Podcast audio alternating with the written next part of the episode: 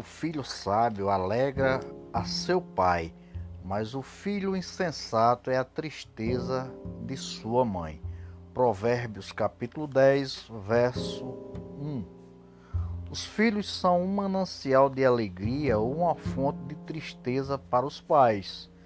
Eles trazem grande alegria ou profundo sofrimento. Há filhos sábios que obedecem e honram aos pais esses se tornam bem-aventurados na vida e dilatam seus dias sobre a terra. Porém, há filhos insensatos que escarnecem da educação recebida pelos pais e joga fora todos os princípios aprendidos no lar. Esses filhos entram pelos atalhos e descaminhos da vida e ajunta-se a más companhias, mergulha nos labirintos escuros dos vícios e entrega-se a toda sorte de devassidão.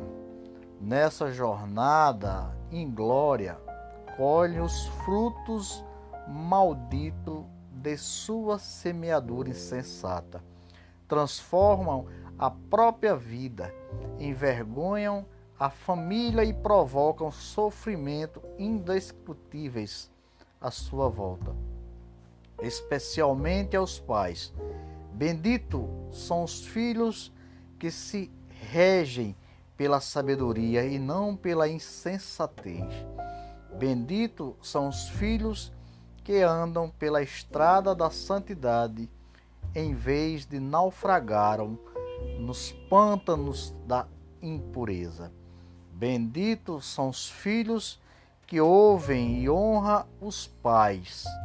São motivos de alegria para eles. São aqueles que glorificam a Deus, abençoam a família, fortalecem a igreja e constroem uma sociedade justa. São aqueles que experimentam a bênção de uma vida superlativa aqui. E por meio de Cristo desfrutarão a bem-aventurança eterna.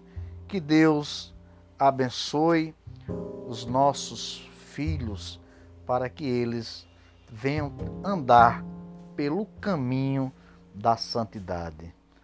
O livro de Provérbios também diz que há caminhos que para o homem parece perfeito, mas o fim dele é caminho de morte.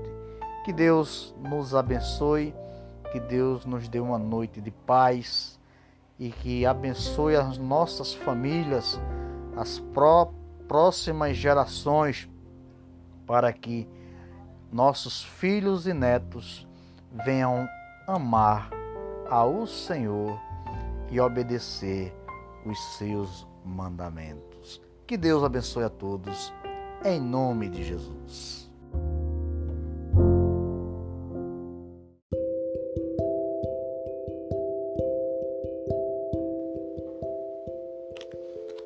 Cuide da sua família o, er, o vento. Provérbios 11, 29 diz: O que perturba a sua casa herda o vento e o insensato é servo do sábio do coração. Receber o vento por herança é herdar o nada. Aqueles que causam problemas à sua família herdarão somente o vento. Não terão respeito nem a gratidão de seus entes queridos. Estarão condenados a viver na solidão e na miséria. Nada é mais perigoso para o futuro do que destruir a própria família. Aqueles que transtornam sua própria casa não encontrarão abrigo no dia da tempestade. Aqueles que infernizam a família não encontrarão amparo no dia da calamidade. Terão de se alimentar de pó e receber o vento como herança. O insensato que não investe na sua família, antes luta para destruí-la é com, com as próprias mãos acabará servo do sábio de coração. Suas bravatas se desfarão como água e sua tola arrogância baixará a crista. Nessa honra, o jugo da escravidão lhe esforará o pescoço, pois desprezou tanto a família como a sabedoria. O texto em tela é um solene alerta para nós. Precisamos investir em nossa família para não termos apenas o vento como herança. Precisamos buscar sabedoria para não sermos escravos dos sábios. Aquele que não cuida da sua família é pior do que o incrédulo. Nossa casa precisa ser o primeiro território da nossa generosidade. Por isso que o nosso mestre Jesus já nos ensinava sobre a edificação da nossa casa. Edificar a casa é um princípio de sabedoria. Que Deus abençoe a todos. Em nome de Jesus. Forte abraço. Fique com Deus.